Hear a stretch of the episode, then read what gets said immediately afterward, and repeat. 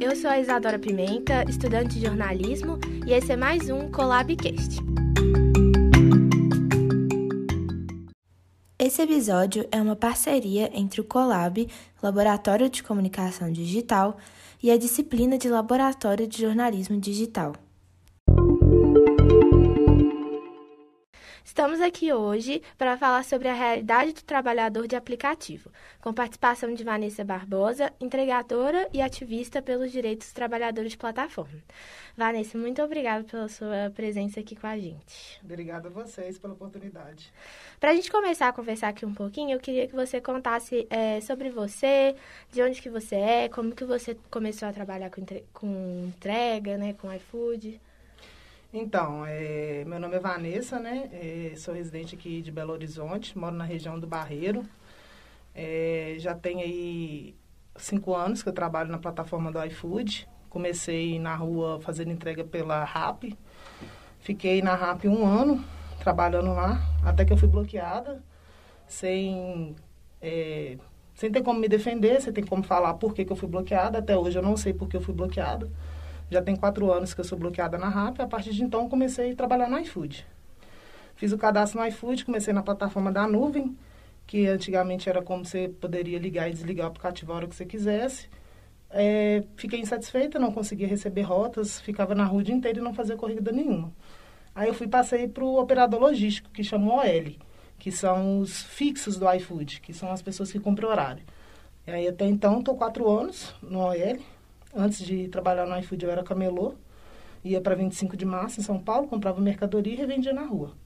Até eu perder a minha mercadoria pela prefeitura várias vezes e ficar sem dinheiro para comprar. Aí eu entrei no iFood e estou até então, há quatro anos no iFood, trabalhando aí como operador logístico. Ai, que legal. E eu queria saber, assim, também, é, antes de você começar a trabalhar como entregadora, você falou que você era camelô. É, você acha que sua renda hoje em dia melhorou? É, quando a gente pensa numa balança entre tanto que você trabalha com tanto que você recebe, o que, que você sentiu de diferença trabalhando como entregadora?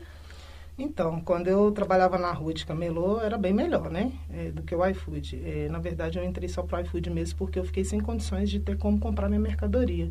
E de tanto também ter discussão com a prefeitura. Eu tenho várias passagens de discussão com o fiscal de rua. Era muito ruim. E acabei passando para o iFood. Mas eu trabalhava muito menos e ganhava muito mais. É, no começo do aplicativo ainda estava muito bom ainda, dava para tirar uma renda melhor, trabalhar menos, você conseguia fazer seu horário, se você quisesse receber mais, você trabalhava mais, mas você conseguiria receber um valor bom para você trabalhar menos, mas hoje em dia, é, com as coisas cada dia mais estão ficando mais escassas, parece, está ficando cada vez mais difícil. Antes, no começo do iFood era melhor, hoje em dia está cada vez piorando mais. Eu tenho trabalhado mais, recebido menos, tenho passado mais raiva na rua. Considerando os últimos tempos, com a pandemia, você está trabalhando quantas horas por dia? Então, antes eu trabalhava cerca de 8 a 10 horas por dia. Hoje eu tenho trabalhado de 12 a 16 horas por dia. Então, está maior e eu tenho feito muito mais corridas que antes. Antes eu conseguia fazer um número menor de corridas e atingir a minha meta que eu, que eu queria. Hoje eu tenho que fazer muito mais para conseguir a meta que eu tinha e às vezes eu nem consigo. E você trabalha de segunda a segunda ou você tem um dia de folga? Ó, eu trabalho de segunda a segunda, não tenho dia de folga. O dia de folga que eu tiro é o dia que eu escolho, aleatório, que é o dia que eu tiro para me ficar em casa, descansar, fazer alguma coisa. Fora isso, eu tenho que trabalhar direito. E como as coisas cada vez estão mais caras, eu não estou tendo tempo para tirar nem folga. Geralmente eu estou trabalhando direto mesmo. E uh, quando a gente fala dessas 16 horas que você está trabalhando por dia, quanto tempo desse você realmente faz entrega e quanto tempo você fica esperando para conseguir uma corrida? Então, é, o tempo que eu espero é pouco falar a verdade com você. A maioria do tempo a gente faz uma média é, na rua de duas entregas por hora. Uhum. Então é meia hora para cada entrega. É, então é bem corrido. O tempo que eu fico é, geralmente esperando é o tempo que eu finalizo a corrida, fico ali 10 minutos, 15 minutos no máximo, esperando a corrida e já cai outra. Como as rotas têm caído muito longe para estar tá coletando, então a gente não espera. O tempo que você espera é o tempo que você está em cima na moto e para chegar no restaurante mesmo, entendeu? Ah, entendi. E quando você está no restaurante, assim, você acaba esperando muito tempo. Como essa relação do entregador com o restaurante é melhor hoje em dia? Já foi melhor? Como que funciona? Olha, é, no começo, quando eu trabalhava, não tinha muito diálogo entre restaurante e motoqueiro, não.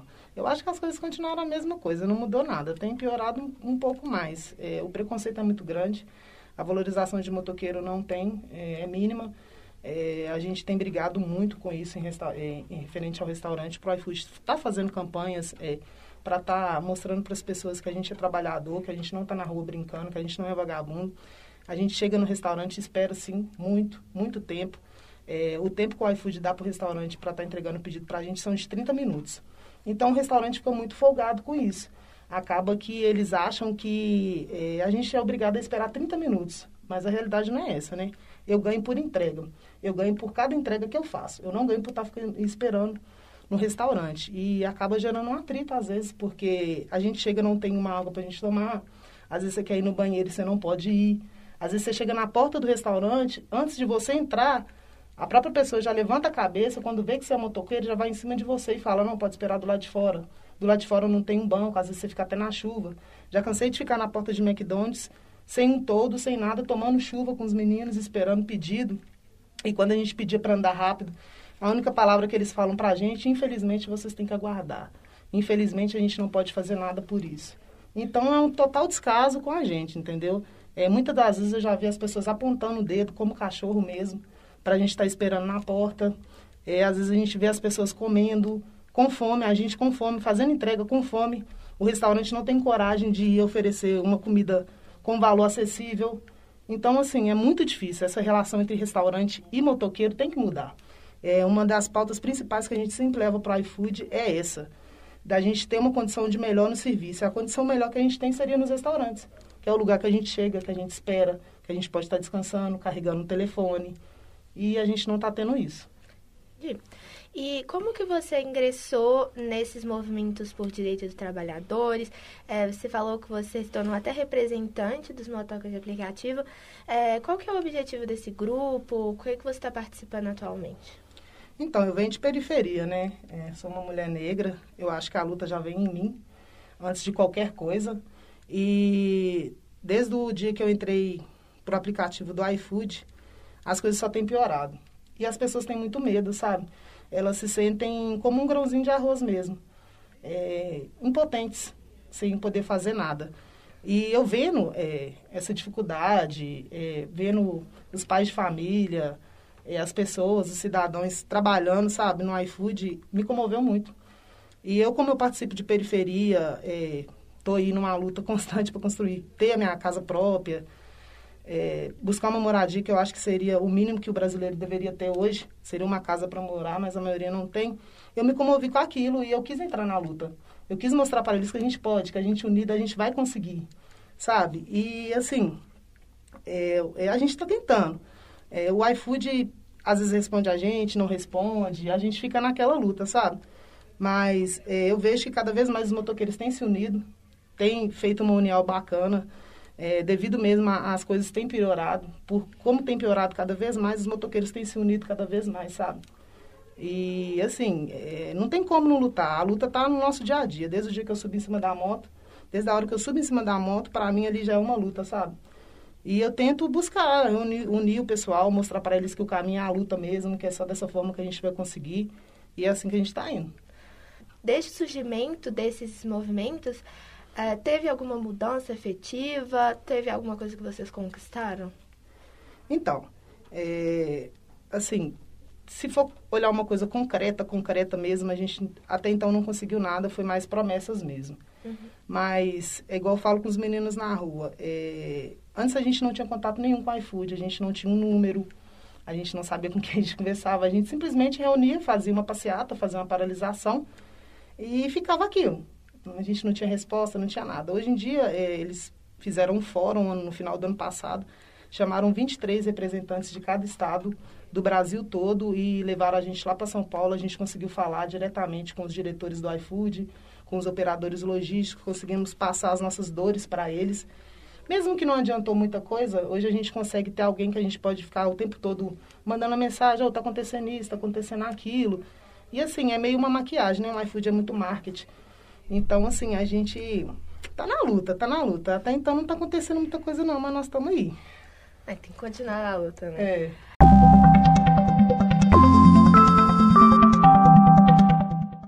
E uh, Qual você acha que é assim a relação desses sindicatos com as empresas? Vocês sentem que vocês são ouvidos? Como que acontece essa comunicação? Então, é, a gente sente que a gente é enganado. A verdade é essa. A gente sente como se eles estivessem maquiando o tempo todo, o aplicativo maquiando o tempo todo que vai fazer alguma coisa para a gente, mas é como se eles fizessem de um lado e tomassem do outro. O que a gente costuma falar na rua é que o iFood não joga para perder. E essa é a verdade.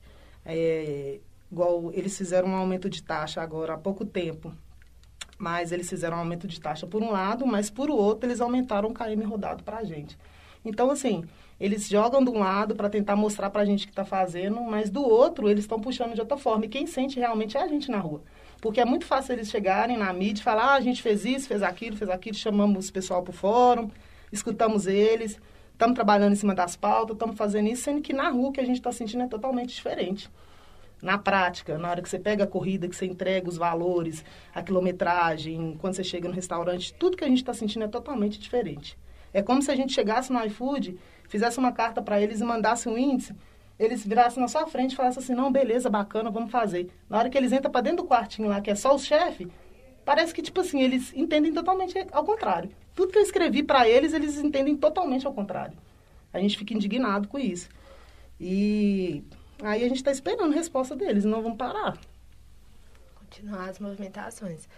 E assim, no Brasil como um todo, não só no Brasil, mas no mundo, a gente tem é, uma desinformação muito grande sobre o trabalho de aplicativo. Não só os entregadores, uberistas, mas até freelancers, essas coisas, têm essa concepção de que é uma escolha, de que é uma ótima oportunidade de emprego, é, esses slogans do ser seu próprio chefe, que são muito marketados pelas empresas mesmo. Você falou que o iFood investe muito em marketing. E eu queria saber como que esses movimentos de vocês trabalham para conscientizar as pessoas sobre a realidade, sobre como realmente funciona e como o trabalho é precarizado nesses aplicativos. Então, a gente sente uma falta totalmente de, de desrespeito, né? Da plataforma com o entregador. Porque o, a plataforma prega muito em redes sociais, em comerciais, que a gente tem autonomia. O tempo todo o iFood prega autonomia. O entregador tem autonomia para fazer seu próprio horário. O entregador recebe mais do que um salário de uma pessoa assalariada. E, assim, é, o que a gente vê é que a gente está se tornando escravo, sabe? É, a gente é como se fosse um vício. Que quanto mais você fica, mais horas você fica na rua, mais você ganha. Mas na teoria, hoje em dia, não tem acontecido isso mais. O iFood tem segurado os motoqueiros na rua o maior tempo que eles podem e administrar os valores entre si, entre todo mundo. Quando a gente chega no final do dia, a gente confere os extratos, a gente vê pela hora.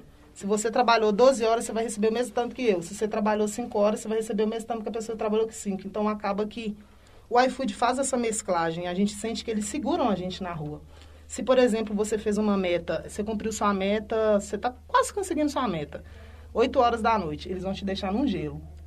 Vai te dar um gelinho de meia hora, você vai ficar um tempinho esperando, para eles conseguirem te segurar mais na rua, sabe? E hoje em dia o iFood criou é, uma nova tática deles de estar tá segurando os motoqueiros na rua, que chama agendamento. É, tem um mês que começou a ser vigente aqui em BH. E o que, que é o agendamento? O agendamento, o motoqueiro não consegue receber rota se ele não marcar o horário para trabalhar no aplicativo. Qual que é essa autonomia que o iFood prega para a gente, sendo que a gente não tem?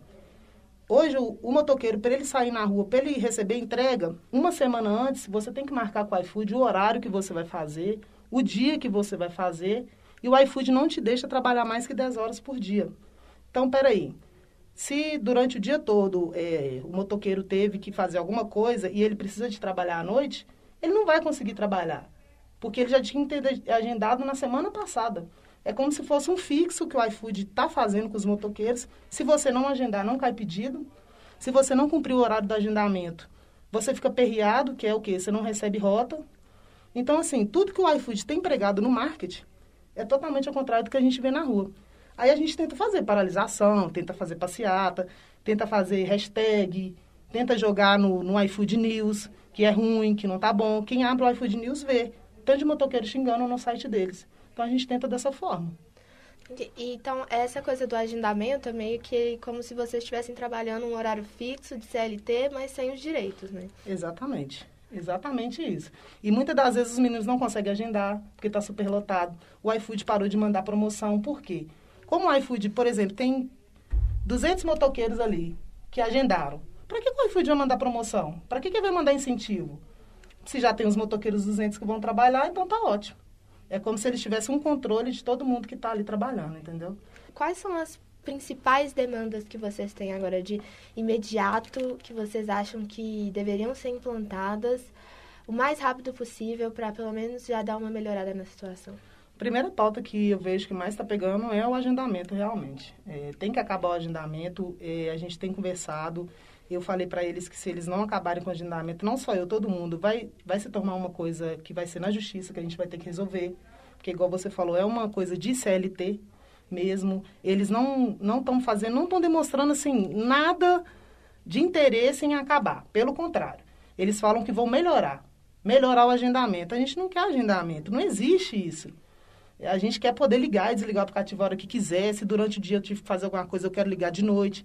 Se durante a noite eu tenho que fazer alguma coisa, eu quero ligar durante o dia. Ou às vezes eu estou de bobeira, fui levar alguém, vou começar a fazer entrega. A gente quer ter autonomia para ligar e desligar o aplicativo a hora que quiser, sem ser prejudicado, sabe?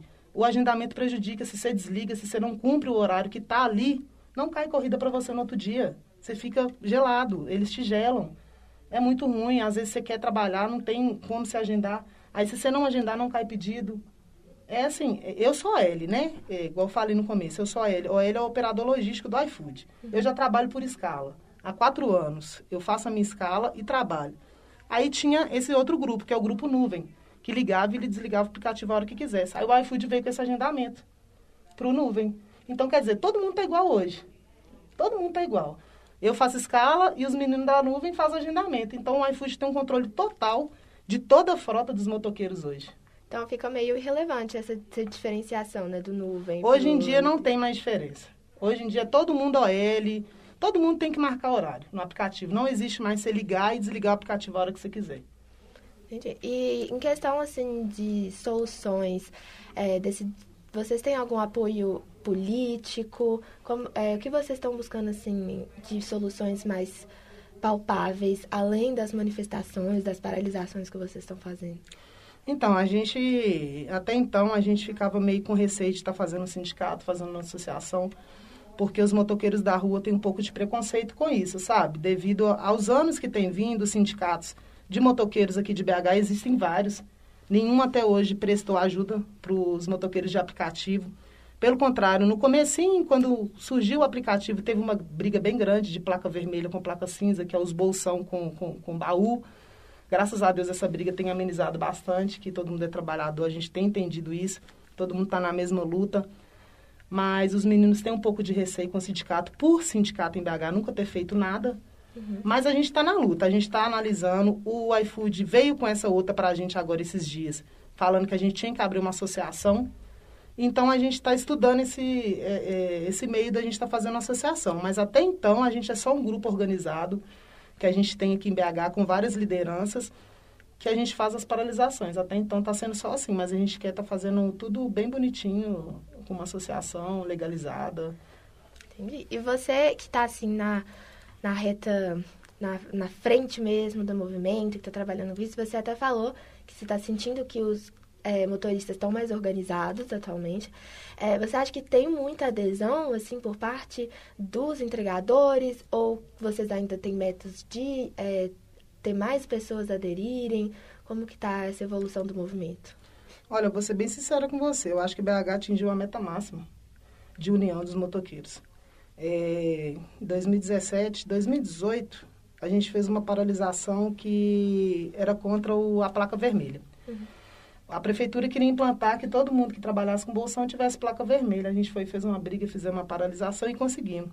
Não conseguiram colocar. De 2018 até hoje, a evolução foi muito grande. Essa última paralisação que teve agora no mês de abril, a gente ficou assim surpreso, porque o jeito que os motoqueiros fizeram, a gente organizou fazer um break, né? É, o break é o quê? É você ir para a rua e conscientizar o pessoal a não ligar o aplicativo. Você vai para a porta do restaurante e falou, gente, pô, velho, nós estamos aqui, estamos na luta, estamos paralisando, velho, vocês estão trabalhando, desliga o aplicativo, cara. Se junte a nós. Aí, o que, que acontece? O, o, o pessoal, a gente ia fechar três shopping. A gente organizou de fechar três shopping. gente, vamos organizar bonitinho, vamos cada grupo para três. Quando a gente viu, tinha oito shoppings fechados. Mais de 50 lojas em BH fechada.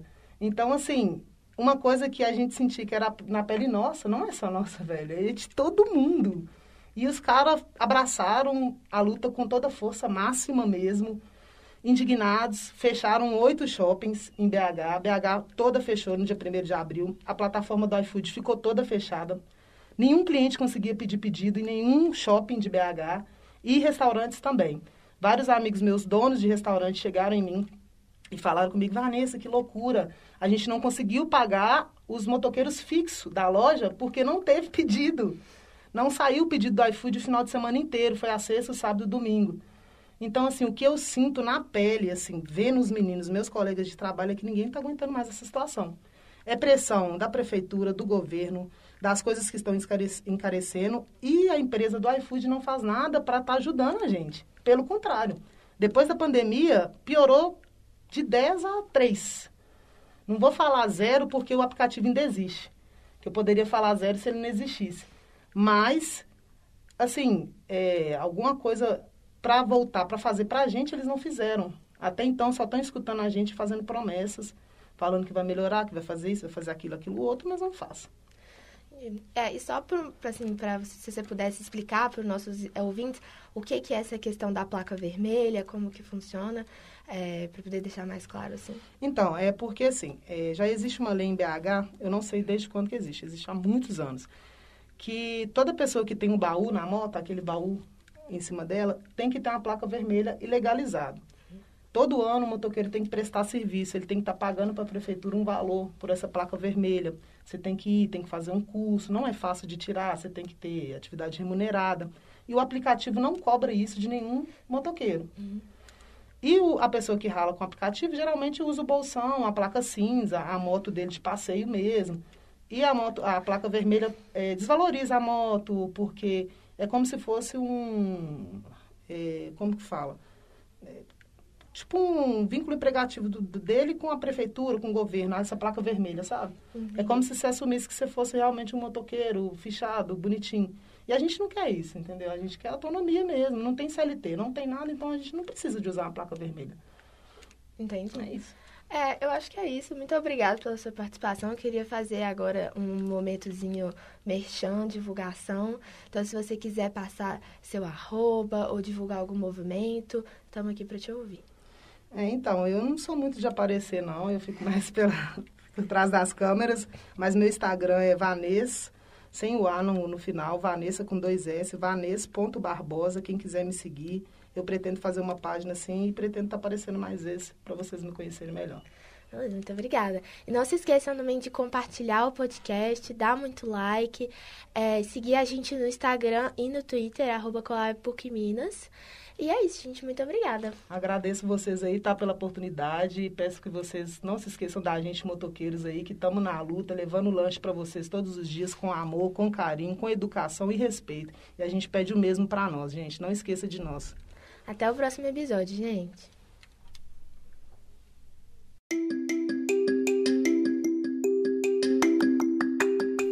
Esse podcast foi produzido pelo Laboratório de Comunicação da PUC Minas, o COLAB em parceria com o Laboratório de Jornalismo Digital, apresentado por Isadora Pimenta, com participação de Vanessa Barbosa. O roteiro é de Isadora Pimenta e a edição é de Giovanna Orsini, com coordenação da professora Verônica Soares. Para seguir o Colab nas redes sociais e conferir os nossos conteúdos visuais, é só procurar por arroba no Twitter e no Instagram.